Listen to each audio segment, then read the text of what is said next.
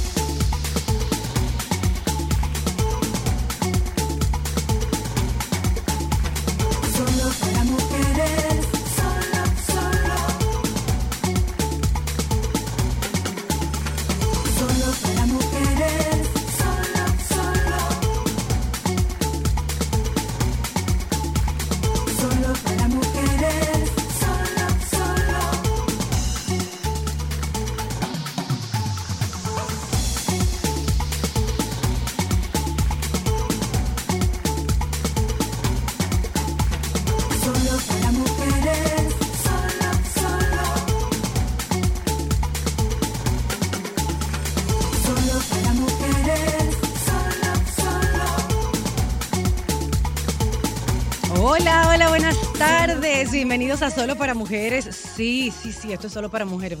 ¿Quién que está ahí hablando? Yo soy Linda García y tengo el placer de poder acompañarles estos días en los que soy la luna, nuestra querida jefe, jefa por siempre.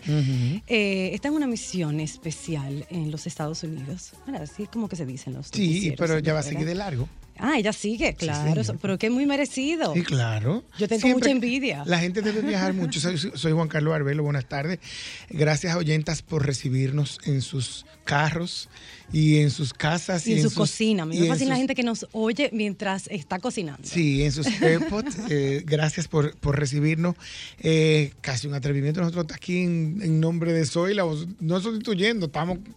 ¿Cuál sería la palabra? Usurpando. Usurpando, esa sería la palabra. Gracias por recibirnos. Esto es. Cristal y, Ámbar, eh, Cristal y Ámbar se van a integrar a nosotros en un ratito. Mm. No crean que nosotros hicimos una huelga aquí, sacamos las lunas. No, no, eso es imposible, porque solo para mujeres y luna son sinónimos. Sí, sí, sí. Mira, eh, hoy se implementó un nuevo plan, un nuevo proyecto, un nuevo piloto eh, de Parqueate Bien.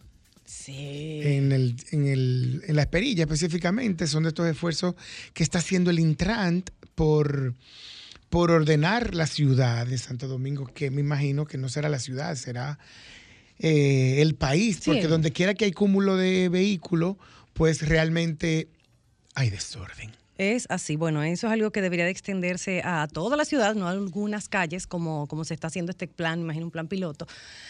Eh, porque de verdad que lo necesitamos. Yo he visto muchas opiniones distintas al respecto, mucha gente feliz como yo, de, que se empiece a implementar y, de que sí, de que estén todas las grúas en la calle hoy y que carro que esté mal parqueado, vehículo mal, mal parqueado, vehículo que sea retirado. Pero hay quienes dicen que, eh, que, que van a hacer, que cuál es la solución de que se busca entonces, se hace un plan, pero no se le da como algunas alternativas de dónde se parquearían las personas. Porque realmente hay una escasez de parqueos. En el en la ciudad entera. En el diseño de nuestras plazas comerciales, de nuestros edificios que no tienen parqueos para visitantes. Y también hay una realidad de que nosotros somos muy cómodos y no nos gusta caminar mucho y No, queremos no, que- parquearnos en la puerta del sitio. Pero es que tampoco vivimos en una ciudad segura. Yo te, va- pues, seamos honestos. O sea, estamos hablando de una ciudad en donde tú estás en una galería y fácilmente viene alguien con una pistola, te señala, te, te apunta y te, y te pide lo que tú tienes. Aquí estamos hablando de que cualquier vendedor o, o per- cualquier persona disfrazada de alguna de estas distribuidoras de, de servicios o, o productos, de productos, eh, dif- se disfraza de eso y te sacan una pistola. O sea, también seamos honestos.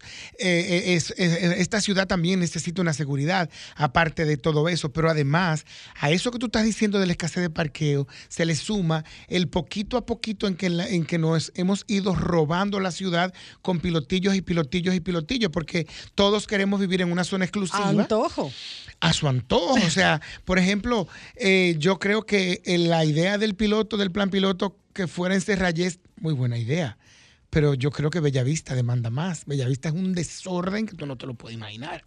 No, Pero- lo necesitamos en el país completo. Perfecto, entonces eso es lo que pasa, pero bueno, qué bueno que están haciendo estos intentos, pero como tú dices y como se está diciendo en las redes, ¿cuál es la alternativa? Porque hoy día ir a la zona colonial es caótico porque hicieron una remodelación, quitaron espacios de parqueo, pero esos espacios de parqueo o para aparcarse no fueron sustituidos por un parqueo, por parqueos. Entonces, yo creo que tampoco, a muchas veces esta- estas, estas, estos planes pilotos quedan como una especie de nebulosas, quedan como una especie de, de, de- de- de cortina de humo, de intento nada más, porque tiene que ser como orgánico, tiene que ser como, como, como, como que complete el proceso, porque no hacemos nada con que no se pueda aparcar en, en determinados espacios cuando no tengo forma de aparcarme en la, en la, en la próxima cuatro cuadras de la redonda Es para así. ir a, una- a, un,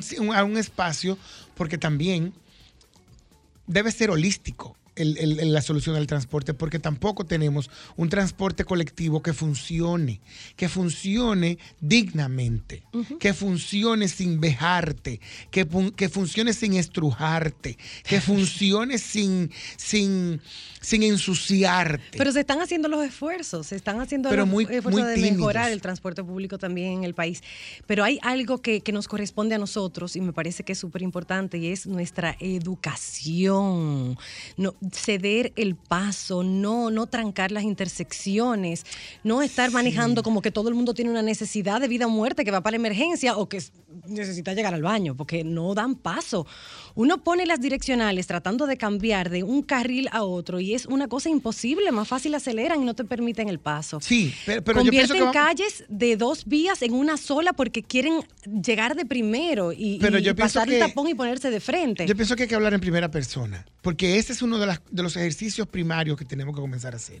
Hablar de nosotros, porque todo el mundo, ah, la- las razones del caos en el tránsito son algo así como la, como la sociedad.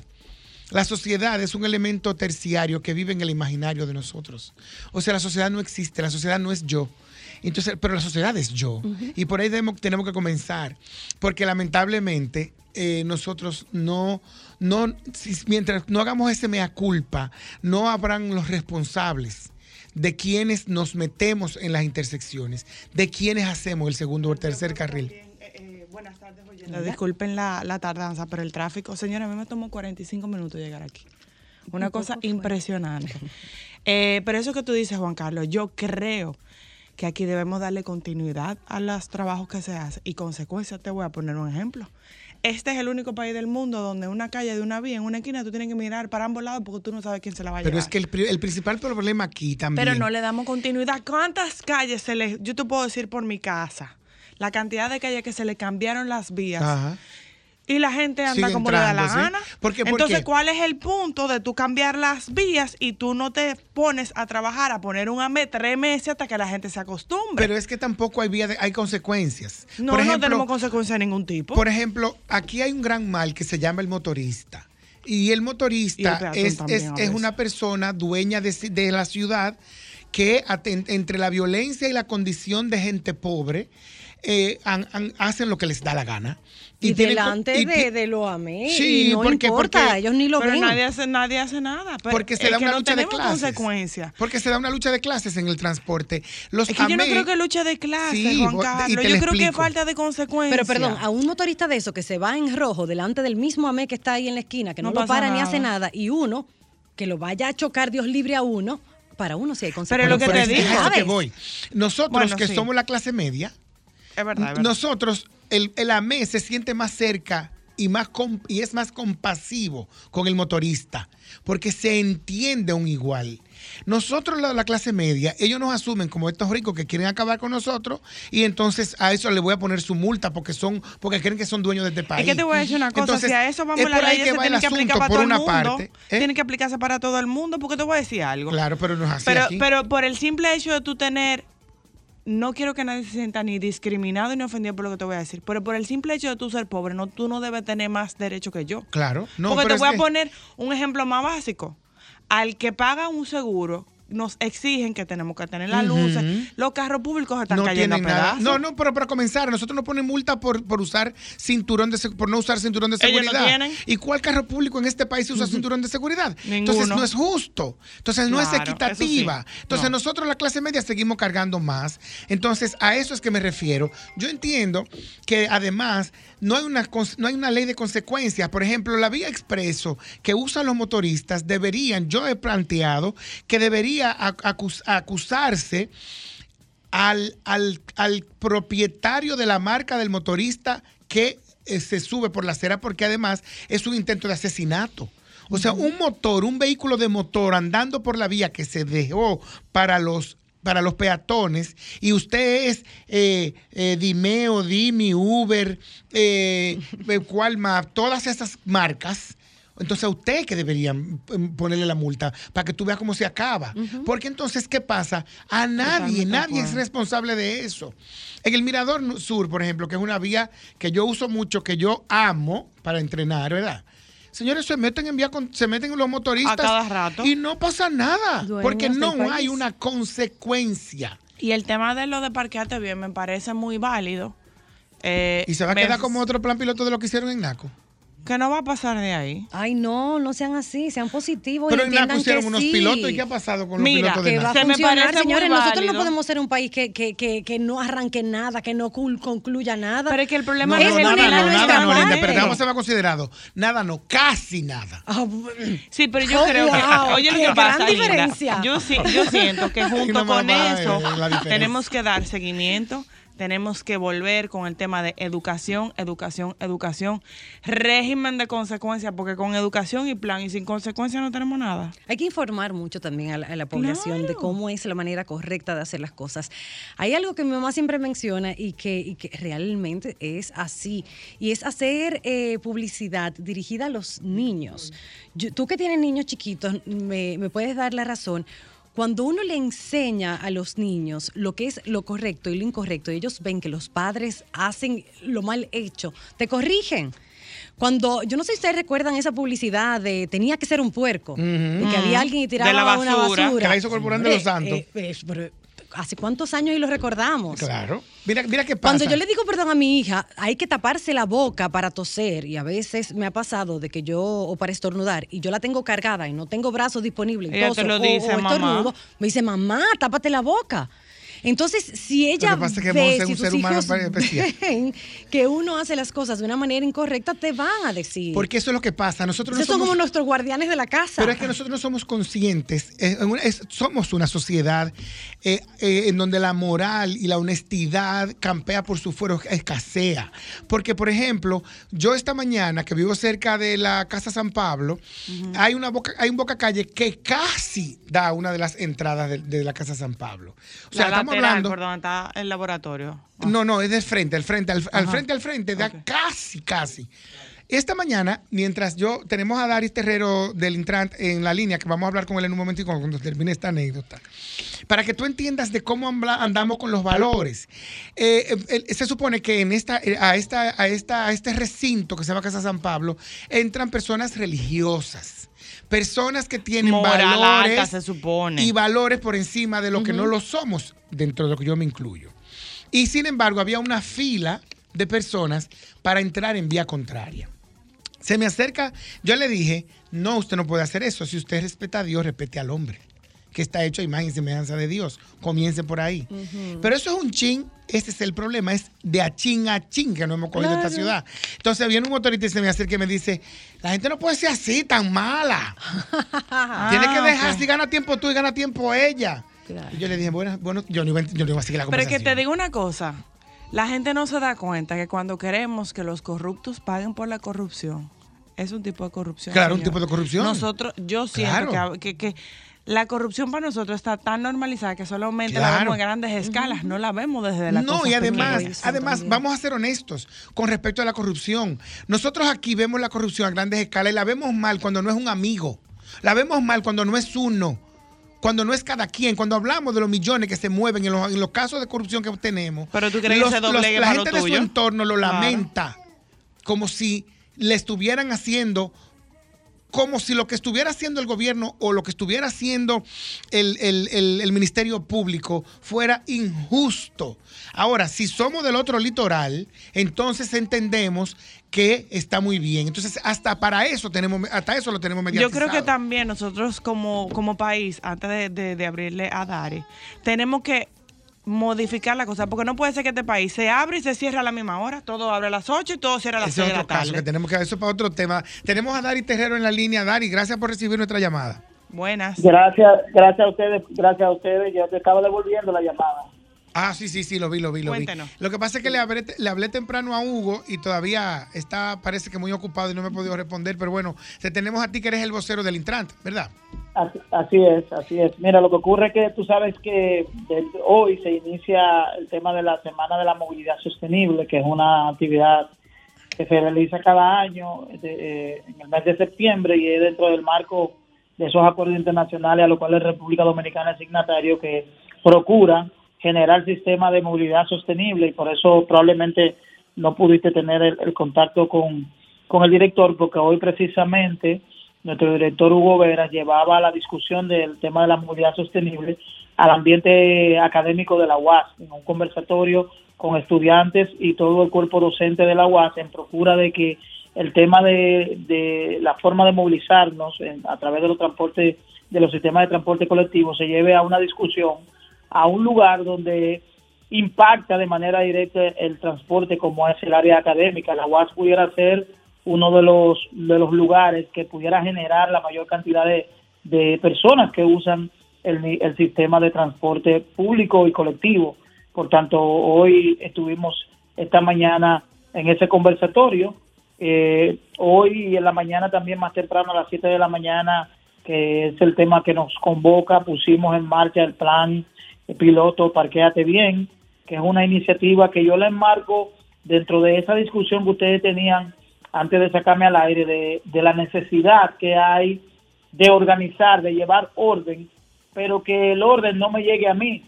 Sí, nosotros aquí hablamos de los tapones, hablamos del caos del transporte, pero del tránsito, pero interpretamos que no que no somos parte de esa problemática, sino que son seres de otra galaxia que crean todo el, el, el sistema caótico del tránsito que hay en República Dominicana. Y obviamente que Parquéate Bien es una de tantas iniciativas que vamos a desarrollar comenzando en esta zona de Serrayés para procurar, procurar, eh, y esto es importante, por eso hago énfasis, procurar que los conductores se parquen bien, que utilicen una mejor manera de parquearse conforme a toda la señalética, conforme a todo este programa de, de formación y orientación, pero sobre todo llevar un poquito de orientación sobre lugares donde parquearse.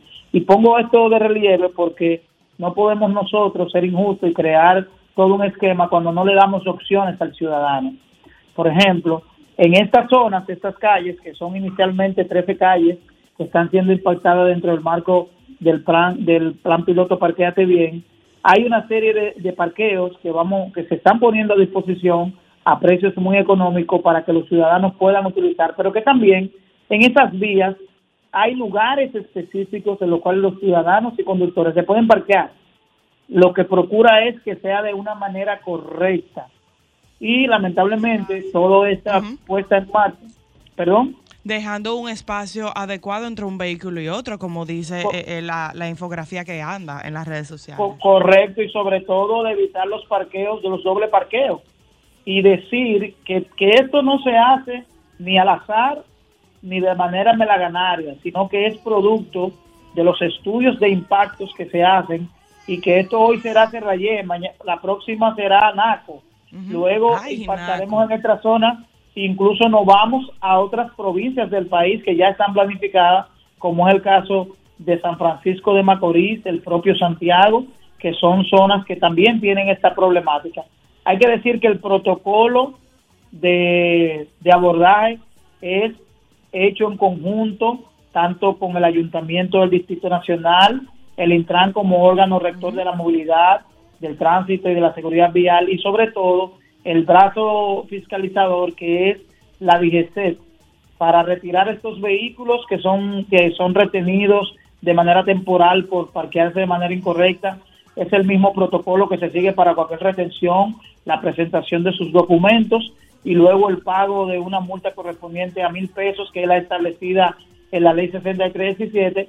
En esta etapa de plan piloto no se está cobrando el costo de la grúa porque entendemos que hay que darle un espacio a los ciudadanos a que se acostumbren y a llevar este tipo de orientación que no va a ser temporal. Una pregunta, ¿y qué, es- qué- cuál es la respuesta que han tenido hasta hoy? Sí, sí, es porque la ya 1 llevamos y seis 20 horas, de sí, la sí. tarde. Seis, ¿Qué ha horas. estado pasando? ¿Se está respetando? ¿Cuántos vehículos han tenido que ¿Cuántos llevar? llevan presos ya? eh, Bueno, lleva a- eh, al día de hoy el corte que teníamos era la retención de 15 vehículos. En seis de los horas, cuales- 15.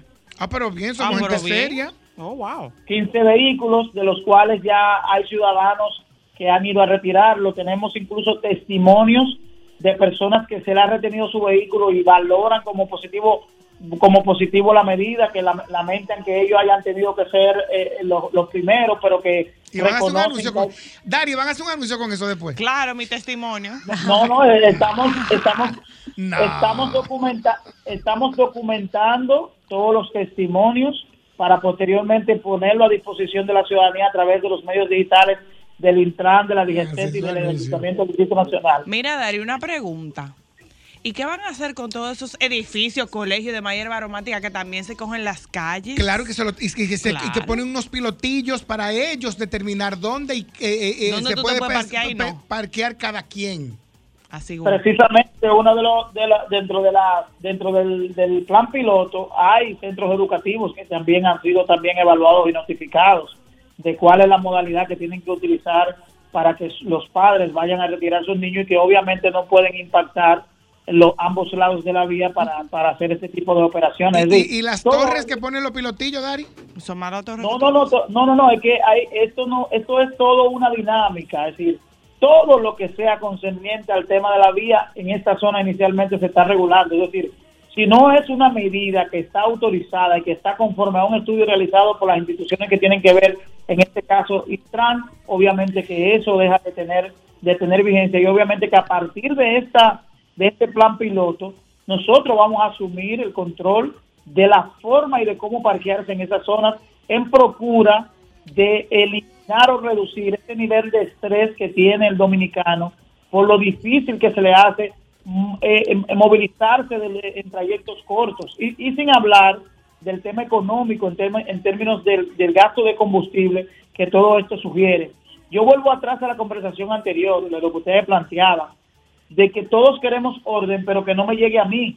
Cuando llega a mí, yo quiero un chance, yo quiero que me den una oportunidad. Entonces, aquí hay una responsabilidad compartida, una responsabilidad de las instituciones que tienen que llevar, como es el caso del Intran, que tiene que crear todo este tipo de políticas, pero hay una responsabilidad ciudadana de que no nos, no nos debemos conformar en simplemente vocear que tenemos un problema, criticar que tenemos un problema, pero que no hacemos nosotros ningún aporte. Y aquí también quiero llamar la atención de los medios de comunicación, de que los medios de comunicación no aborden esto como elementos injustos, de que ah, el Intran está siendo injusto, el DGC está siendo injusto reteniendo un vehículo. No, aquí estamos abordando un problema y que todo vehículo que haya sido retenido es producto de una violación. Aquí eso no se está actuando a la ligera. Eh, eh, no una pregunta. Eh, anteriormente habíamos visto unos planes pilotos de ordenamiento o reordenamiento de con intención de encauzar la viabilidad del tránsito en el centro de la ciudad, en específicamente en Naco, pero los había regenteado el ayuntamiento. Así es, nosotros... Entonces planes- ahora, ahora qué va a pasar? Ya el ayuntamiento No, no, hay que decir que todos esos planes y proyectos, aunque se habían explicado y anunciado desde el ayuntamiento, siempre se han hecho, se han hecho en coordinación y participación de el Intran y DGCET, porque no es posible generar soluciones eh, de tránsito sin que primero el órgano fiscalizador, que es la DGC, tenga participación, que es quien hace cumplir las normas, tanto la ley 7317 como las ordenanzas que se emanen de- de- del ayuntamiento del distrito, y el Intran, que es el órgano regulador que genera las normas para tomar todas estas, este, y hace los estudios, por ejemplo, el Intran fue que hizo todos los estudios para los cambios de vía que se hicieron desde el distrito, y hay que decir que esos cambios que se hicieron desde el Distrito Nacional, obviamente cuando Hugo Veras, el director ejecutivo del Intran, era el secretario general del ayuntamiento, obedecen a todo un plan macro de generar una transformación en la forma de movilizarnos en el Gran Santo Domingo y que más adelante, incluso eh, le voy a dar la primicia, para el próximo martes, nosotros estaremos desarrollando una actividad donde anunciaremos todos los planes y proyectos que se van a desarrollar conforme a disminuir la muerte por accidente, el tema de la transformación del sistema de transporte de República Dominicana y sobre todo el impacto del tránsito, el impacto del tránsito no solo en el Gran Santo Domingo y otras medidas que se van a anunciar el próximo martes, de la cual no quiero adelantarle mucho para no para no matar un poquito la información. No, pero vamos a estar súper atentos para, para enterarnos de todas esas noticias y por supuesto aplaudiendo y apoyando eh, estos, estos cambios. Y qué bueno que, que se está dando buena respuesta porque 15 personas hasta el momento me parece que, que- que es poco. Eh, pero yo quiero, tengo una pregunta que es saliéndome un poquito del tema, que yo me imagino que muchos, al igual que yo, se la hacen. ¿Por qué razón hay que poner un reguero de DGC en la calle si hay semáforos? ¿No es mejor y- y más funcional mira, que los mira, semáforos hagan su Pero hay trabajo? que preguntar si eso lo determina el Intran. Mira, aunque no Alguien que me es- responda. Mira, aunque no es un rol específico o directo de, la, de nosotros como Intran, sino que la DGCET obviamente dentro del marco de esa seguridad vial que tiene que garantizar, obviamente que tienen sus estrategias de cómo y, y lo, lo que plantea la ley. Hay que decir que en República Dominicana el tema del tránsito y de la movilidad cada día advierte una mayor agresividad en los ciudadanos. Es decir, nosotros tenemos una sociedad que se ha convertido en una sociedad un tanto agresiva y que hay una falta de respeto a la autoridad. Y eso obviamente que pudiera ser un elemento que contribuye a que los agentes de DGCET cada vez se sientan más, eh, deben estar más en conjunto, producto de que no hay respeto. Fíjense que las, las medidas que estamos tomando hoy, que son unas grúas que se están llevando a cabo, obviamente que no es posible hacerlas si no hay un agente de DGCET, pero que tiene que tener un constante monitoreo por otras unidades de la DGCET para evitar esa confrontación que se da de manera muy frecuente en las vías, porque el ciudadano dominicano hay cosas que no ha logrado entender. Es decir, aquí hablamos, reitero, del orden, pero que el orden no me llegue a mí, que simplemente ordena. Ustedes traían un tema muy interesante, que es, aquí hay una dinámica que, se que prácticamente la gente la utiliza como normal, que es el transitar en contravía.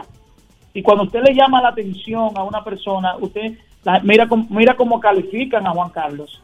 Es decir, él está haciendo lo correcto. Él es un ciudadano que está haciendo lo correcto.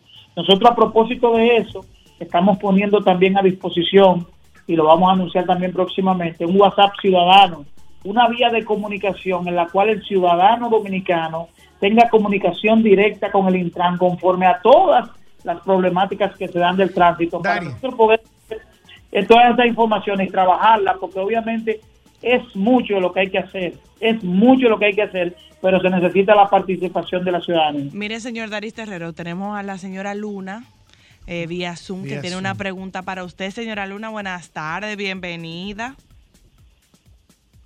Qué honor. Hola. El micrófono. Ya, no ya, ya tengo audio, ya tengo audio. Saludos chicos, ¿cómo están? Gusto saludarles. Hola. Eh, gracias. Eh, mira, un, par de cosas. Eh, los niños dicen lo que sienten y corrigen. Eh, Montserrat corrigió a su mamá que no cantara en público. Yo la vi. Le dijo, le dijo tranquilamente, tú cantas mal, Falta mamá. de respeto. No, falta de respeto, no, honestidad.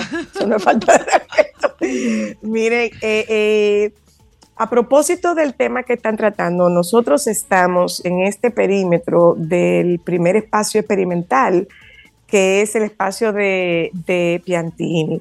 Y nosotros no nos oponemos al, al avance, no nos, no nos oponemos al desarrollo, pero hay una situación. Ese perímetro está totalmente bordeado por construcciones. ¿Qué va a pasar con esos camiones? ¿Qué va a pasar con la Winston Churchill particularmente? Donde no, no, donde, donde se, ahora hay un parqueo de taxis en, el- en la esquina de Blue Mall. Hay un parqueo de, hay un- una descarga de, de materiales y hay un, un carril de la vía que está to- totalmente tomado por, por esta construcción de Blue Mall. Lo mismo pasa con la Freddy Prestol Castillo. Eh, y en es, a esto le sumamos la cantidad de colegios que hay por ahí. ¿Qué va a pasar con esto? Yo me hago la pregunta, y si hay alguien que celebra el hecho de que se tomen estas determinaciones, somos los residentes de esa zona que estamos verdaderamente impactados. O sea, un trayecto de cuatro minutos caminando, a mí me toma 20 minutos manejando. Y uno se toma, o sea, literalmente no, no completo la vuelta a la manzana, no la completo. David Ben Gurión para salir a la José Amado Soler, ese tramo toma 20 minutos. Y uno se hace la pregunta de qué va a pasar con esa zona, dónde se van a parquear esos vehículos, dónde hay estacionamiento. En días pasados yo fui a Blue Mall y yo me parqué dentro de Blue Mall en un piso 5 porque no hay parqueos por ahí. Se están habilitando, no se están habilitando. ¿Cómo, cómo va a fluir esa parte, Dari? Y uno no quiere tirarle, uno no quiere tirar leña al fuego, pero sí tiene una pregunta. ¿Dónde se van a estacionar esos vehículos que se mal estacionan en doble, en doble, en doble línea? Así es. Eh, antes de, de saludar a Zoila, obviamente que es un honor siempre estar contigo. Yo creo que antes de, de llegar al punto de la llamada, abordábamos ese tema de que independientemente, es decir, o paralelo a estas medidas que estamos tomando, debemos poner eh, soluciones a los ciudadanos. Y una de Claro. ellas es, el día de hoy vamos a estar comunicando los parqueos privados que están a disposición en todo el perímetro de- del Distrito Nacional como una manera de estimular a que el ciudadano utilice estos parqueos que quedan próximos a, a- a las plazas. Por ejemplo, ahí en ese mismo parqueo que estamos utilizando es un parqueo que está cerca de la emisora, que es la, la, la entre Tiradentes y, Albert, y Alberto Larancuel, que es un parqueo enorme que tiene capacidad para doscientos y tantos vehículos y que probablemente pasa desapercibido entre, entre los- las personas que transitan por ahí. Hay otros parqueos en esa zona que también van a ser utilizados dentro de, de este marco, porque es bueno decir que este Quizás no pasa desapercibido, se presume que es un parqueo de una empresa que no se puede utilizar. Están señalizados esos parqueos, están señalizados esos parqueos, porque particularmente en el, ar- en el área de Piantini hay un parqueo público que se está construyendo al frente de Acrópolis, pero el, el- el- el parqueo de por ahí es totalmente insuficiente. Así es, e- esa es la tarea. Por ejemplo, hoy nosotros vamos a estar publicando los parqueos que están señalizados y a disposición, que recuerden que esta medida que nosotros estamos llevando a cabo se hizo en colaboración con AGEMOP, que es una institución sin fines de lucro que regentea todos los parqueos privados del país y que Ok. puso a disposición todas estas medidas. Obviamente que nosotros tomamos, no podemos, reitero, tomar una medida de esta naturaleza sin darle opciones a los ciudadanos, porque obviamente hay que regular, pero ¿qué opción tú me das si yo tengo que movilizarme a algún lugar? Y obviamente que esa información, y vamos a utilizar los medios de ustedes para promover todos esos parqueos a precios muy económicos que la gente puede usar y muy cercano a todo el trayecto. Con relación al tema de la carga, una de las de las de las iniciativas que se van a anunciar el próximo martes es un proyecto de geolocalización y de seguimiento de la carga, es decir, que la carga en República Dominicana, el monte y desmonte va a ser regulado a, a través de que, de que genere menos impacto a esas vías, que son las vías de mayor uso del dominicano y del que reside en esa Dari, zona. Dari, Dari, discúlpame, ¿se hizo un, un plan piloto también con, el, re- con respecto a la entrada de los vehículos de, car- de, de carga a la ciudad de Santo Domingo que, eh, comprendía el paso por la Los del muelle, y todo los lo del demás? muelle, Sí, tú sí, dices. claro, claro. Lo- ¿Y en sí, qué quedó que ese, ocurre- ese, ese plan piloto? No, no, ese plan, eso se mantiene. Incluso se generaron eh, algunas modalidades para que esa, esa medida que, que hacía que los conductores que tenían que atravesar la ciudad de Santo Domingo lo hicieran por un tema económico y de, y de, y de peaje. Obviamente ya esos vehículos no ingresan a la ciudad de Santo Domingo, sino que estamos hablando de aquellos vehículos de carga que obligatoriamente tienen que llevar su carga, por ejemplo, esas construcciones esas construcciones que obligatoriamente tienen que impactar esa zona. Se está creando un, un protocolo que se va a anunciar obviamente la semana próxima sobre la modalidad y horario para el desmonte de la carga y lo que se de manera muy puntual también menciona, que es el tema de los taxistas. También eso está siendo regulado dentro de todo este plan más macro de parqueate Pero, bien. Esto de parqueate bien no es temporal. Hay que decir que no es temporal. Es una definitivo. medida- Sí, sí, claro, que se va a agotar en todo el, el Distrito Nacional inicialmente. Una un pregunta, Dari. que- ¿Es- es- ¿Están ustedes analizando el tema o, la, o, la, o lo que significa en este momento los lugares, los puntos que espontáneamente han elegido los, los motoristas que dan servicio de distribución de productos y que hoy día son un problema? Por ejemplo, hay un Claro. asiento de estos en la, en la Bolívar, en la Rómulo Betancourt con Núñez de Cáceres. En el Parque La Lira. oeste-este. En No, el no, Parque La Lira. Aquí en la, en la López de Vega, aquí al lado de, la, de la institución bancaria también, que eh, todo eso está levantado, está registrado y obviamente que nosotros estamos, todo eso se va a comunicar de que, de que obviamente ese impacto que genera esa movilidad hasta cierto punto informal porque no tienen, no están establecidos, no están, nadie lo ha, lo ha señalado de que deben estacionarse ahí, que deben generar, porque impactan de manera directa en todas esas vías, obviamente. que Una, una, perdona, perdona la interrupción, Dari. Eh, hay una resistencia natural del, del ser humano al cambio. Y lógicamente nos vamos a encontrar con esto que le decía esta persona a Juan Carlos. ¿Qué demanda Intran de la comunidad para que esto funcione?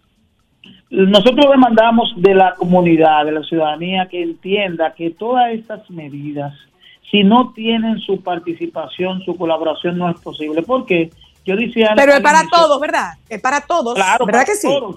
Ok, Claro, porque no es, no es que un funcionario se me va a parquear donde le dé la gana y no vaya a pasar nada porque llame a alguien. No, Por favor. No es que un este- funcionario se va a parquear donde le dé la gana y que me va a llamar a no, no, fulano de tal. Tú no sabes quién soy yo. Incluso Zoila, pusi- dije que pusimos a disposición, pusimos a disposición eh, y que voy a utilizar los medios más adelante para dar su número, un WhatsApp ciudadano en el cual los ciudadanos van a estar conectados permanentemente con Intran para todo ese tipo de situaciones, de enviar videos, fotos y sugerencias conforme a todo el comportamiento. Si aquí no nos comportamos todos bien, obviamente que esto no es posible. Bueno. De nada sirve que el Intran o todas las instituciones rectoras hagan gestiones sin que la población en sentido general, llámese médicos, funcionarios, abogados, eh, transportistas, aporten cada uno lo que le corresponde. Faltó funcionario ahí. Empresario, incluye, Empresario, incluye empresarios. Empresarios, Incluye empresarios, por favor. tú comentarista de actualidad falta también. Así. General. Miren, señores, tenemos que irnos, se nos fue el tiempo. Reiterarle, Juan Carlos, reiterarle a nuestro hermano Hugo nuestra disposición de colaboración todo el tiempo. Ay, sí, por In- favor. independientemente de lo que nos interese como sociedad, que las cosas salgan bien, que las cosas estén bien. Hugo es nuestro hermano y todo lo que nosotros, todo lo que, ah, tu cuñado, cierto. Todo lo que nosotras. Todo lo que nosotras desde Solo para Mujeres podamos hacer para que Hugo haga la gestión que tenía siempre, que ha tenido concebida en su cerebro, que la pueda materializar, todo lo que nosotras podamos hacer. Hugo sabe que estamos a su disposición y no nos tiene que pagar, para que después nadie diga que somos, Hugo. para que nadie diga que es un bocinazgo, no nos tiene que pagar. Así Bueno. es, así es. Y de, hecho, a, a tu, a su orden. Gracias, Dari. Un Perdón, abrazo. Que, que- que nos pasamos con muchísimo tiempo. Vamos a comercial y por, al regreso vamos a hablar con el baby. ¿Cómo están por ahí? ¡Baby! Hola, baby. ¿Quién es esa fingidora? No seas. Francisco, no seas abusador. ¡Ay!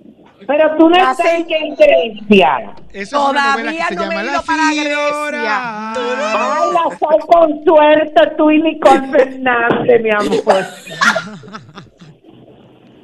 Ahora mismo, ustedes las dos están en esa categoría. En las hay Llegó el momento de retirarme, babá. No, pero es verdad, es verdad. Oh. Ella- ella- esa es la comidilla del día de hoy, No, la relación no, de Nicole Fernández y no, Albert Pujol. Justo de eso estábamos Óyeme. hablando en la pausa. Yo- De una imagen Pero que puedo subieron hoy. asegurar Wow, las hay con mucha Pero puedo suerte. asegurar que ustedes ahora mismo, si tuviésemos que entregar el título del empleado del mes, quedan empatadas, mi amor. Diga usted. Wow. ¿Eh? No, no, no, no, no, la vaina tuya. Yo Y estoy tú grave. estás en New York. Estoy en New York en este momento, Sí, sí, te en- muy batida con tus amistades y tus sobrinos. Muy bonita. Con tus amistades. Pinta, pinta, pinta, pinta. ¿Por qué? Y sus actividades pequeñas, varias. pero no, ya, ya, eh, a lo que vine fue el sol de la mañana, eh, que me invitaron por segundo año, pero ya terminó el sol de la mañana. Hoy me uní a ustedes, pero ya el viernes estaré viaja, estaré volando a Atenas de vacaciones, porque yo me lo merezco. Claro que sí. Mira, baby. No tengo quien me las pague, pero bueno, no tengo quien me las pague. pe- Mira, baby, yo necesito que tú me desgloses qué es lo que está pasando en España con la hija de Isabel Presley, que hay como un Pero por no todos vamos lados a y ir yo no para entiendo. allá y no nos van a aclarar el lío de aquí. ¿Cuál? Porque ¿Cuál es el de aquí? claro, O sea, No, no, no, no. Pero que aquí no que aclarar ningún lío. El de Nicole Bermúdez con el. con Bermúdez no. Fernández.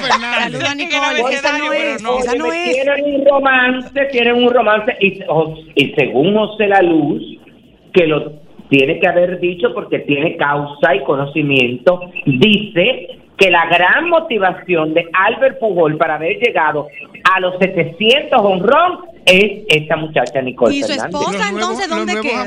No, pero ellos están No, no, separados. No, no, porque óyeme, si es una cosa que se está haciendo públicamente, tú puedes estar por seguro que ellos están en un proceso Ok. de separación y de divorcio porque no es ningún loco. Yo voy a armar una crisis a mí no me han regalado ni home. Mira, Fran Ordóñez, sé un poco más creativo con tus regalos. Albert Pujol le regaló a su novia 700 honrones. ¿Qué me vas a regalar tú a mí? ¿No te regalan Bueno, una amor. foto? No, pero no. No, no, es de los exigente. 700, mi amor. No, te ha eso, regalado eso muchísimas es una fotos. cosa. Y, y- y- por y amor. con ese mismo tema, yo quiero saber también si la foto es real o eso es Photoshop.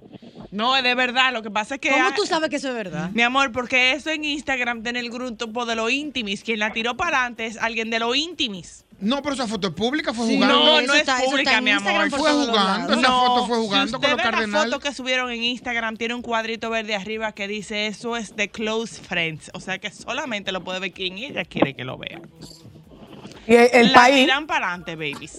Ah, No, pero tú dices la, la- foto de ellos dos. Sí, Pero porque no, de dice eso que no tomó. Porque no es de esa foto, esa foto ya la No Ah, es la la- foto de la foto de la suerte. La Sí. foto que él está jugando. Ah, la de la Soy la, suerte. la envié al, programa, la envié al grupo del programa ahora, búscala. Ah, pero claro que ahora mismo la busco. Sí, ah, Entonces, En este queríamos saber si eso es real o instante. eso es Photoshop, porque como uno ve tanta noticia que no es real. Sí. y- porque de verdad que es preocupante. Eso Sí. una Francisco, cosa te la voy a mandar incómoda. a ti también para que, para que comentes. Por favor. Seguimos. Entonces, Ay. ¿qué es lo que pasa con Isabel No, Presley? ahí está, ahí está la foto. Ya, Diga, ya todo el tiene la foto. Por favor. No, no, no, no, no. Yo estoy viendo la del equipito, no la de ustedes. ¿Cómo la de ustedes? No me ha llegado la que tú mandaste. Está en Instagram, señora En el Luna. grupo de Yo Instagram estoy- del programa. Ah, Entre voy para allá. Eh, queremos escuchar sus allá. observaciones al respecto. No, hay qué observaciones. No, dos gente felices, pero ellos, él estaba Que no es separado. dos gente, una que no es sola gente, gente. una gente. Bueno, no sabemos si es una sola gente. Bueno, una gente en De la que estamos hablando solamente está Albert Pero. ¿y qué? Jugando. ¿Qué es Él está en una posición de juego Pero ¿y y qué hay es como una deformación. Ah, es posible, Ah, sí. mal puesta, que se le. Se le- es posible, se le sí, que se le, que se le descuajeringó, se le colocó. Sí, Bueno, sí. baby. Tengo una amiga que le engañaron así también. Con la Bueno, baby. Pero eh, no, baby, ellos, ellos estaban, él, él estaba separado de su esposa hace mucho tiempo, hace un tiempo. Ah. No. Sí, Sí. lo que dice, sí, sí, de hecho, de hecho estaba buscando informaciones en, en el background y hay informaciones de ella hablando distantemente, incluso de principio de año y por ahí digo, aunque no sabemos cuánto tiempo tiene el romance con de él y Nicole Fernández. Yo no sé lo que ustedes piensan, Y pero baby si no se hizo, Eh, Baby. muy afectado con la foto. baby, digo yo que si eso se hizo público, eso tenía que tener un tiempo. Y para yo decir te amo, tiene que haber pasado un tiempo, ¿o no? Fue I love you. En inglés no necesariamente significa te amo como en español, tú ves. Ay, que Tito. mi amor, que. Tito, Claro. su apodo. suerte, cuánta gente envidiosa. Ajá. Es verdad, es pura envidia, es pura envidia. Ay, sí. Que le está disfrutando. Sí, es verdad. Ya, Es pura envidia. hay que dejar claro. Solo Es digo que verdad. a mí no me incluya. Entre la gente envidiosa. Envidia no. Uy. Yo celebro mira el amor que- siempre. No Ah, importa bueno. de dónde venga y aunque yo no tenga. Mira, en abril nos está compartiendo esta noticia Joan. Él anunció su divorcio el, el 4 de abril. Él Y anunció su ella el divorcio. 7 le mandó un mensaje por sus conversaciones con los cardenales. O sea, ya ¿La le hablaba esposa? ahí con distancia. O sea, que evidentemente Ah, ok. Estamos hablando de un tiempecito. Ah, Sí, bien, está bien. sí. Pero yo Pero bueno. necesito, baby, Francisco. Cuéntanos, me con la isla de Isabel Presley, que me ha salido eso por todos lados y no entiendo el chisme de que se iba a comprometer, pero el comprometido No, con no se comprometió, no. Ella ¿Qué se pasó? comprometió. Dino, baby, cuéntanos. Bueno, con relación a lo que Linda comentaba, eh, nada, Tamara Falcó eliminó de sus redes sociales la publicación del anuncio de compromiso matrimonial con Íñigo Onieva, que había hecho tan solo 48 horas antes, esto fue el sábado, lo hizo. Eh, y em, nada, ya él se pronunció, eh, está destrozado, admite todo, pido perdón a Tamara, porque, eh, bueno, toda esta felicidad desapareció eh, cuando 24 horas después de ellos publicar el compromiso, que por cierto el anillo es bello de morirse, Sí, es muy lindo. eh, empezó a circular por programas de televisión, medios de comunicación y redes sociales un video en el que se veía a él en un festival de música en Nevada, en Estados Unidos, besando a una chica que no era Tamara Falcó. En un primer momento, él se defendió diciendo que estas imágenes pertenecían al año 2019. Una versión que evidentemente su novia no le creyó y que es bastante fácil de comprobar si es cierta o no. Ahora, tras el gesto de Tamara en redes sociales de quitar esto, él se ha visto obligado a admitir su error y a pedir disculpas a su pareja, algo que ha optado por hacer de manera pública no se sabe si es por iniciativa propia o por petición de la propia Tamara y la familia de esta. En los videos difundidos aparezco en una actitud inaceptable de la cual estoy absolutamente arrepentido y destrozado por ello. Pido perdón, pide perdón a su pareja y a la familia de esta. Pido disculpas por no haber sido honesto y pido perdón a Tamara y a su familia públicamente. Yo me da muchísima pena porque en el caso de esta muchacha, había tardado mucho en abrirse, en darse una oportunidad en el amor y una serie de cosas.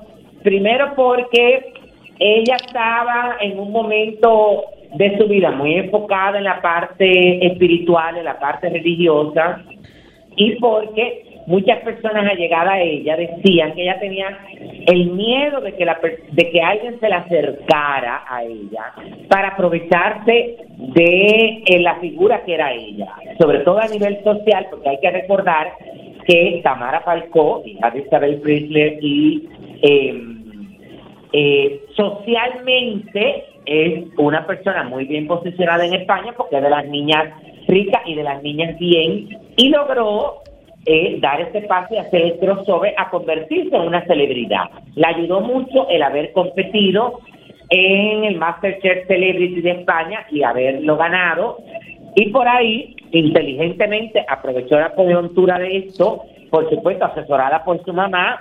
Y estamos hablando, mi amor, de que ella se compró un apartamento por intercambio, por publicidad, y fue tan descarado ese acuerdo que ella hizo una recepción y un evento social y para medios de comunicación para mostrar el apartamento, porque eso era parte del acuerdo. Apartamento del cual lo sacaron a él, ya. Eh, pero hay que, bueno, hay que ver si ella le da, porque hay gente que, que entiende que le da la oportunidad, si no se sabe, En lo- ¿qué espera? En lo que Yo le da la oportunidad, en lo que le da la oportunidad a la ONECA, la última noticia que, Bueno, que- estuve viendo esta mañana fue que le dijo, recoge que te vas, recoge. Es lo que le da, pero es que, es que tiene que ser así. Lo va a dejar ahí aunque le pida disculpas, porque Bueno. el instinto natural de ella es ese. El instinto natural de una persona cuando te engaña, ¿cuál es? Le va a decir, vamos a sentar. Claro, amor, no, protegerse, protegerse, sobre todo- me va, bueno, pero hay que ver Sobre todo. ella va a reaccionar, si ella va a sopesar, si va a ver. Hay que ver todo ese tipo de cosas. Yo estuve este fin de semana en Punta Cana, específicamente en el Hard Rock Hotel, invitado por eh, la escuela, bueno, la empresa Gatsby Dominicana y Seas al concurso de Mini World. Es un concurso que se hace a nivel eh, internacional y que tiene tres categorías, una categoría baby, una categoría mini y una preteen. Y la verdad es que la pasé súper bien. Eh, demasiado gente en ese hotel, santo Dios. Ahora, ese hotel es grande, ese hotel es grande, hija, pero aquí hay tanta gente, cuánto dinero, santo Dios. Bueno, la cuestión es que estuvo muy bien. En la categoría baby ganó la niña de, de Colombia, que era una cosa... Ay, yo pensaba que ganaste tú en la categoría B. La categoría No, baby. porque yo soy yo me miro todos los días en el espejo y sé que tengo 55 años de que me No, mi bien. amor, tú puedes competir. No, no, no, no, no, no, además, no. además, ¿cómo Pero que no te dicen aquí en el programa? Ni baby, ni mini, ni preteen, ni teen. En eso Usted está demasiado bonito. Usted puede competir No, donde amor. Acuérdate Donde que tengo quiera. que están en esas categorías. En la categoría baby ganó una niña de Colombia, en la, en la mini una niña de eh, Perú, que esa me impactó porque hace, déjame ver, Dios mío, ¿cómo es que se llama? Hubo una, lo estoy buscando para eh, para decirle bien cómo ella se llama. Cuando yo vi a esa niña, me quedé impactado porque, ah, mírala aquí. Yo cuando eh, cuando la vi dije, Dios mío, pero este es un clon y una, una versión mini de una hindú que fue mi universo que ha sido para mucha gente la, mi- la perdón la mi mundo más bella de la historia que se llama Aishwar ¿cómo es? Aishwarya Rai que es una actriz de Bollywood que también estuvo en Hollywood. Eh, la única diferencia es que esta niña no tiene los ojos verdes como lo tiene eh, la, la original. Y en la categoría eh, preteen ganó la niña de Brasil, pero la verdad es que el concurso quedó súper bien, muy bien organizado, fue muy ágil, fue muy rápido, eh, hicieron muy buenos videos, la niña lo disfrutaron, me encantó la, también la forma, porque se parece mucho al otro concurso que yo voy, el que organiza Gladys Rodríguez, que coronan a todas las niñas, en banda a todas las niñas. Entonces, esto es bueno, porque al final eh, todas se sienten importantes y le entregan regalo a todo el mundo. Esta semana, a nivel de actividades, aquí hay mucho movimiento. Mañana, eh, bueno, mañana es inauguración de la nueva y moderna oficina en la Plaza La Trinitaria de Marcos Cambio. El miércoles es inauguración de Expo en su trigésima quinta versión eh, que organiza la Cámara de Comercio y Producción de Santiago. Va a ser, bueno, inauguración es en el rooftop del Parque Central de Santiago y, eh, bueno, la feria se va a hacer ahí mismo en el Parque Central de Santiago desde el miércoles hasta eh, hasta el domingo, que tiene muchísimo atractivo. Mucha gente quejándose. Yo vi las imágenes y la verdad es, bueno, que me sorprendió ver que Mark Anthony está recuperado físicamente. Sí, lo más bien, ma- eh, baby, tenemos que una Ajá. hacer una pausita Volvemos Ah, bueno. Volvemos de una vez. Otros, Ah, eh, internacionalmente, la las imágenes, eh, bueno, la verdad es que Mark Anthony se ha recuperado porque físicamente luce mejor y el que estuvo en el espectáculo, lo que yo vi más o menos, él nunca ha perdido la energía.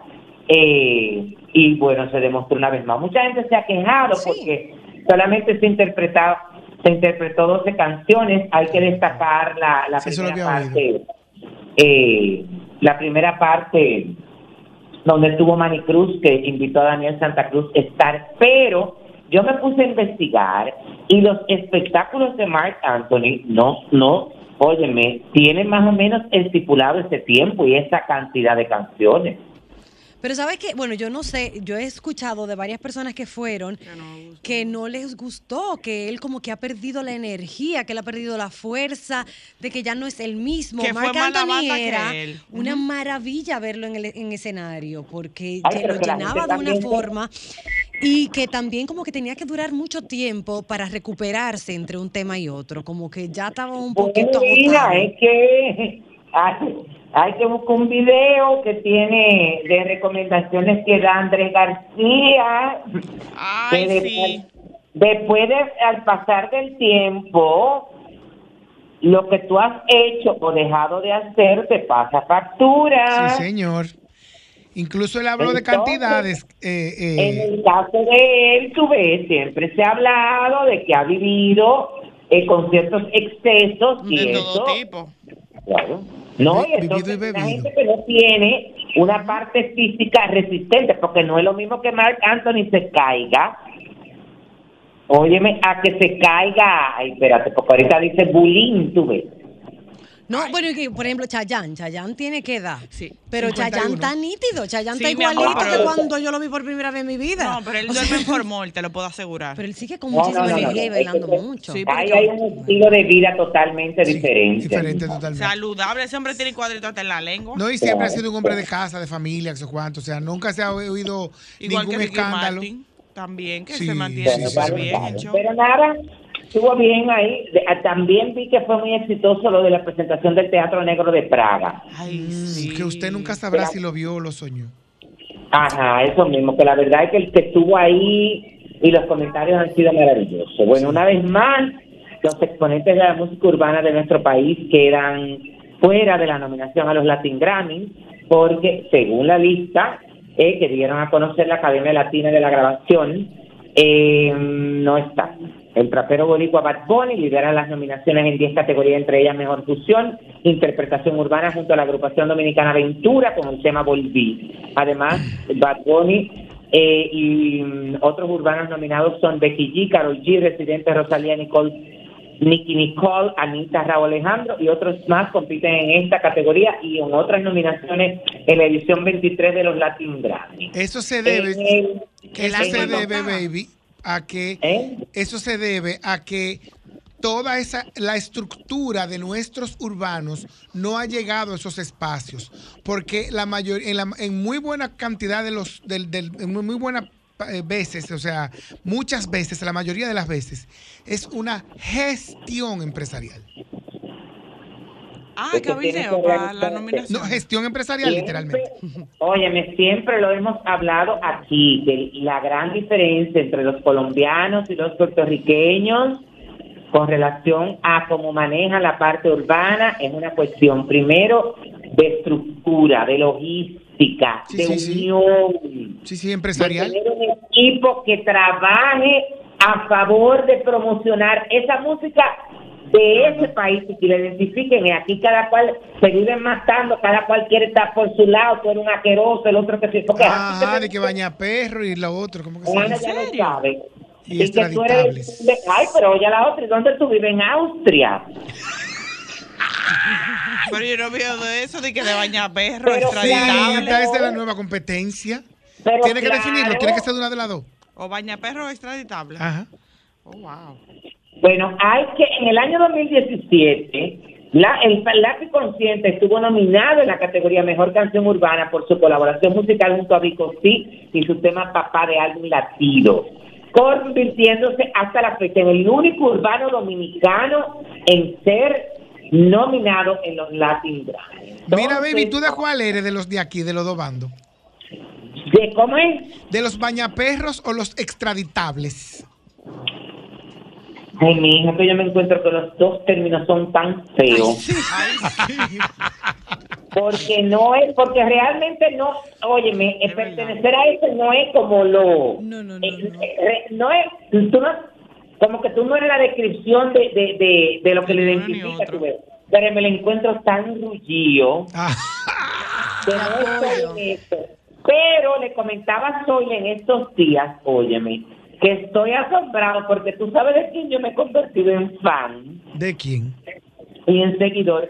Hoy mismo y de Bad Bunny. Ah, pero yo es entendible. Hay muchas razones por las cuales ser, ser, eh, seguidor de la música de Bad Bunny. Mm. Porque antes que yo lo criticara y suapeaba el piso con él, Ya eh, ya lo sabes. Sí, es Mira, sabroso. no- Baby, gracias. Espérate, antes de despedirnos, no nos podemos perder la entrevista que le hace eh, don Francisco eh, A don a- Omar. en Reflexiones con don Francisco que se transmite por CNN, que va a salir ahora en este mes de octubre, al artista Ur- eh, a don Omar. A don Dice, con turnos de ocho horas vendiendo drogas, se pasaba el día drogado y las noches borracho. Así era la terrible vida que vivía el exponente de música urbana Don Omar en su juventud. Yo vivía de vender drogas, ese era mi trabajo. Con 14, 15 años, hacía un turno de 8 horas.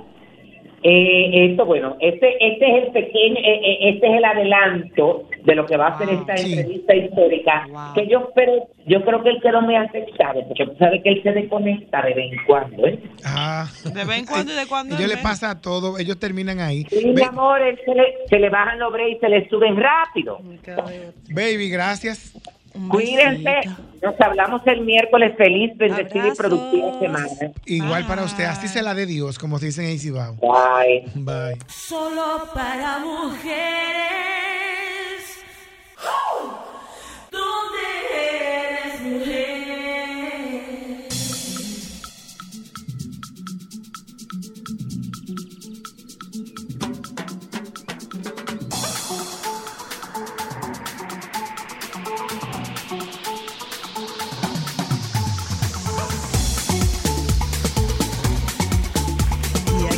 Regreso en Solo para Mujeres. Este lunes muy lunes y con mucha cosa, mucha cosa, mucha información. Es como que ha pasado de todo en tan pocas horas que lleva el día. Pero bueno, ahora vamos a relajarnos y aprender con la grata visita de siempre de Germán Castro. Vamos Hola, a hablar de las mesas. Hola, ¿cómo estás? Todo muy bien, todo muy bien aquí, sí. Necesitando un día extra entre el domingo y el lunes. Domingo, Sí, que es el que sí. estamos, estamos necesitando todos, pero, Ay, pero bien, que, gracias que a Dios. lunes, que lunes más lunes y con todos los lunes, Mm, ha sido como una Jesús. cosa de locos. Sí, sí, es la realidad. Hoy vamos a hablar eh, de mesas, que es, digamos, uno de los mobiliarios más utilizados en el área de la casa. ¿Y Eh, qué, qué más tendencia tienes, y hermano? que ha variado muchísimo en cuanto a tendencias, materiales, formas y usos. Entonces, eh, la idea es comenzar tocando el tema de la mesa por probablemente el lugar donde más se utiliza, que es en el comedor, y eh, referir eh, el inicio de la conversación hablando de la función de la mesa en cuanto a el espacio que se requiere para una mesa. Pregunta, Germán. Uno se casa, uno se muda. ¿De qué tamaño yo debería coger el comedor? Porque uno entiende que tiene que ser de 8, de 2, y todo tú lo compras de acuerdo a la cantidad de sillas que tiene el comedor. Pero ¿y si ustedes son dos? Sí, no, el comedor debe de comprarse primero en función al espacio. Eso, el espacio te dicta el área de comedor. Y la forma, imagino también, porque Y a veces uno ve que la gente pone un comedor rectangular en unos espacios donde como uno dice, pero espérate, o uno redondo, o uno cuadrado, Claro. y le queda entonces muchísimas áreas libres. ¿Cómo, cómo uno tiene que, en qué uno se tiene que fijar a la hora Sí. de, de- de decidir Yo eso? creo que lo primero es entender cuál es la proporción del espacio que uno tiene, la forma del espacio que se tiene, si es un espacio más alargado, más cuadrado, de un espacio que es un poco más holgado entre las subáreas, porque ahora mismo el tema de los comedores o las mesas de comedores eh, están muy en proximidad de las cocinas, que lo hablamos la vez pasada con el tema de cocinas abiertas, o tiene una conexión directa o cercana con la parte de la sala.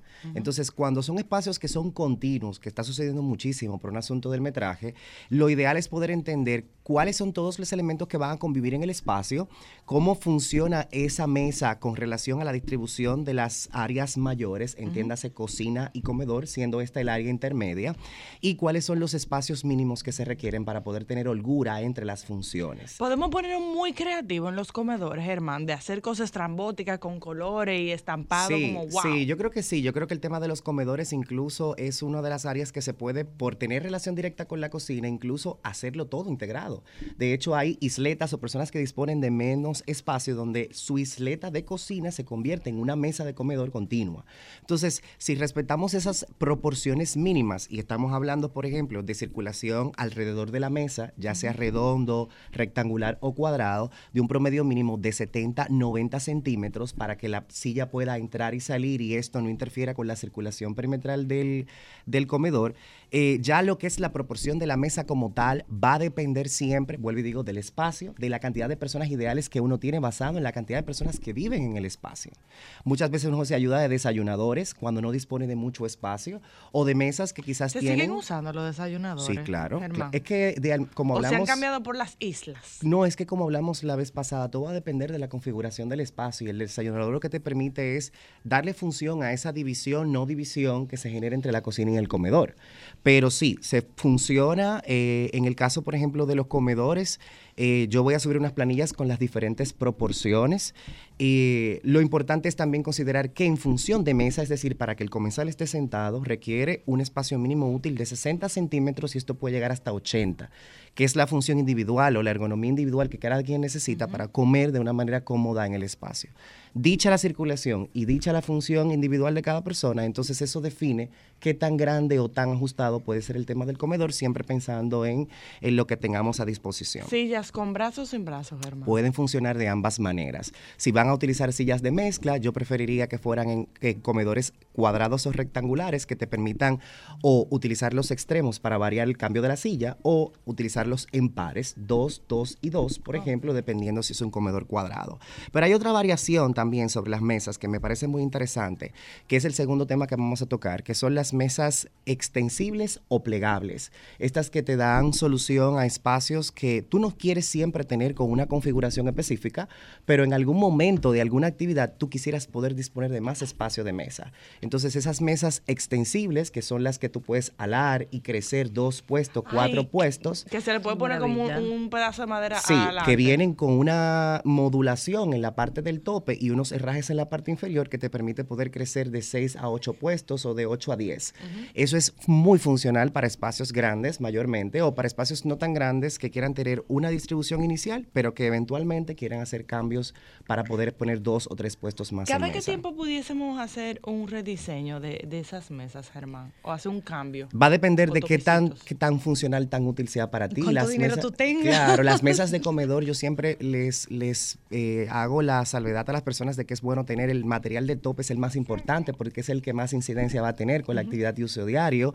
Tratar de buscar un material, si es madera, que sea un laminado o un contrachapado de protección, que no marque los vasos, que el calor no lo Que no la afecte. Si es cristal, pues entonces un cristal templado o de buen grosor para que esto no sugiera un riesgo en el momento en el que se pueda caer algo sobre el comedor.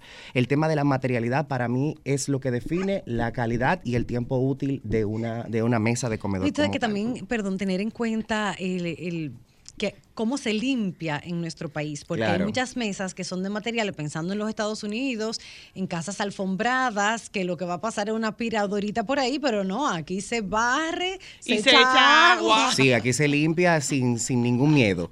Entonces, Sí, eso muchas veces Sin temor deteriora. al éxito. Sí, deteriora o afecta. Es bueno instruir a las personas que nos asisten en las casas o uno tener conciencia del tipo de material que uno tiene en mesas para que no solamente en las del comedor, sino en las de la sala, que vamos a pasar ese tema ahora, pues entonces tenga mucho más durabilidad.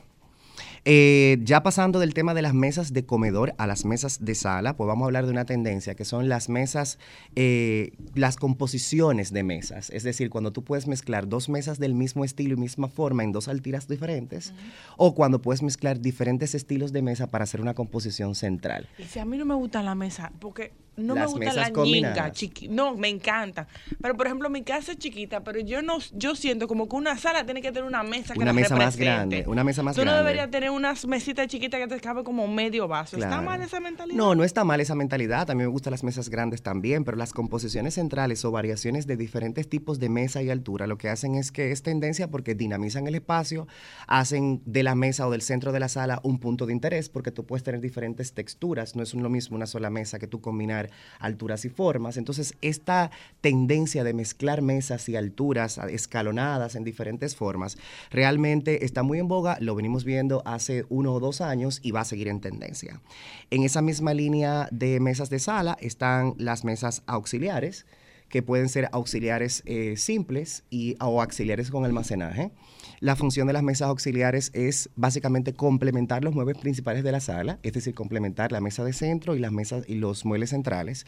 Y se ubican casi siempre a los extremos. Por eso es que siempre estas mesas suelen ser un poco más altas que las mesas de centro de la sala. Es porque no obstaculizan la visión frontal de la sala entre muebles o, por ejemplo, de un sofá a una televisión. Ok. Esas mesas auxiliares están, vienen en muchísimas formas, tienen almacenaje visto, como las que se usan con revisteros, por ejemplo. Otras tienen almacenaje cerrado, que tú no ves, pero puedes levantando la tapa o quitando la parte del tope o abriendo una gaveta puedes tener almacenaje adicional al que por lo general se ve en la composición de la decoración. ¿Hay alguna distancia eh, para, para poner esa mesa de centro en, las salas del sofá o, o es según tu espacio? Sí, no, va a depender del espacio. Yo recomiendo que espacios angostos usen mesas rectangulares o alargadas, eh, dependiendo de la configuración del espacio, porque una mesa cuadrada o redonda puede dificultar un poco la circulación entre los muebles. Aquí también hay que irse al apego de la ergonomía y en este caso el mínimo para manejar distancia entre mesa y sofá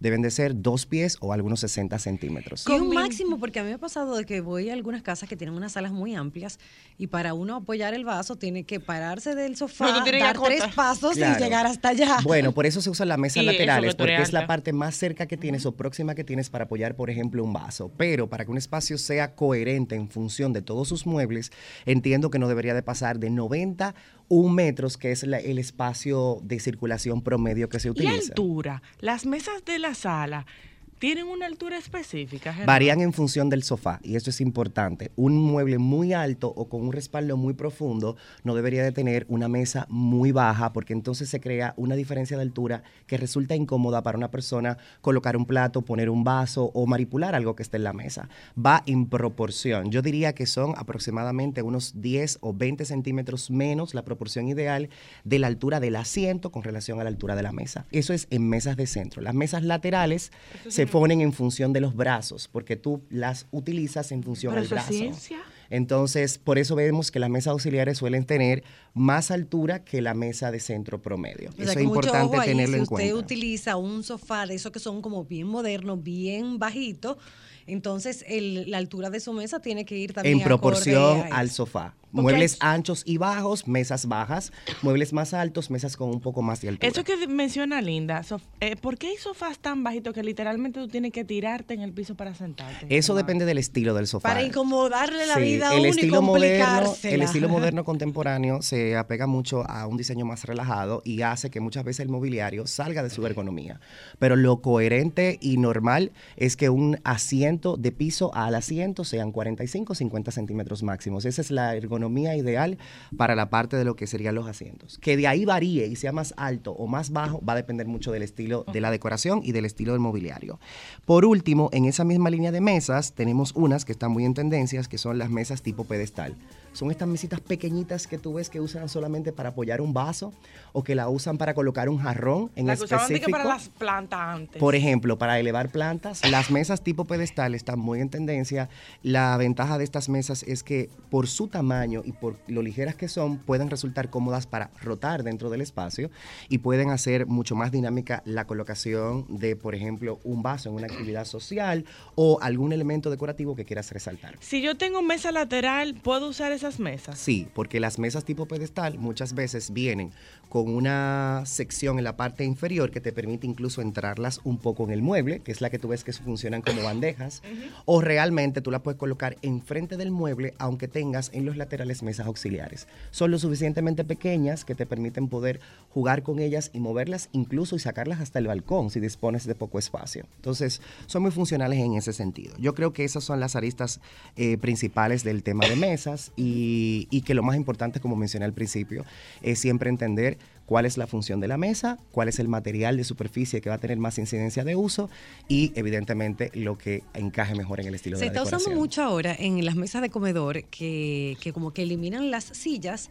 de un lado y ponen un banco corrido. Sí, claro. Esto tiene sus pros, sus contras. Tiene sus pros, bueno, tiene sus pros porque quizás también con esta configuración tú puedes ese banco llevarlo a la sala o también tener una rotación de elementos decorativos. Es meramente decorativo. ¿Con espaldar o sin espaldar? Porque Eh, para comer debe ser incómodo. Bueno, dependiendo, si está adosado a una pared, muchas personas lo que hacen es que esa banca tiene espalda y se convierte como un- en un banco corrido continuo que puede resultar ser cómodo y práctico para espacios donde tú no puedas lograr una circulación perimetral, que solamente puedas eh, circular a modo de pasillo frente a la mesa. Entonces, esto te impide que tú circules detrás del mueble porque el mueble va a pared y te facilita eh, el poder hacer una disposición mucho más compacta. Ahora bien, sin espalda hay que evaluar qué tanto se usa el comedor. Porque no es lo mismo una sobremesa de 3, 4 horas en una silla cómoda con butacas a los que van en desventaja sin espalda. Entonces hay que entender que muchas veces es más decorativo que funcional el concepto de usar bancos en los comedores. Bueno, y, y- y ayuda a la economía, porque la verdad es que las sillas cada vez están más caras. Sí, Entonces, es tal vez mandar a hacer un banco corrido, pues. Claro, es un- increíble un que el precio del mobiliario en este momento, no solamente en este país, está muy elevado y muchas veces de materiales que no compensan eh, la, la función versus el costo. Eh, ese detalle, por ejemplo, si tú vas a comprar eh, ese tipo de mobiliario, debe decirte de qué está hecho. Idealmente, y lo, los, lo que pasa es que nosotros compramos mucho por pasión y no preguntamos, pero los vendedores deben de estar instruidos en el tipo de material de cada mueble. Pregunten, oyeron, que te dicen que es madera y ahorita no es madera, no Sí, la desventaja cosa. es que un sofá tú no puedes desnudarlo para creer ciertamente de que viene compuesto. Entonces te, te cuesta quizás prueba error y las garantías que las tiendas te puedan dar. Porque hay tiendas que tienen garantías de defectos de fábrica que te pueden reponer el dinero. Pues muchas gracias a Germán. Dentro de poco vamos a subir toda esta infografía para que usted la use de referencia. Así es. Y vaya más informada a la hora de buscar sus mesas. Muy bien. Muchas gracias, Germán, y A gracias ustedes a ustedes, oyentas, por escucharnos. Lo dejamos con nuestros amigos del Sol de la Tarde. Chao. Sol 106.5, la más interactiva. Una emisora RCC Miria.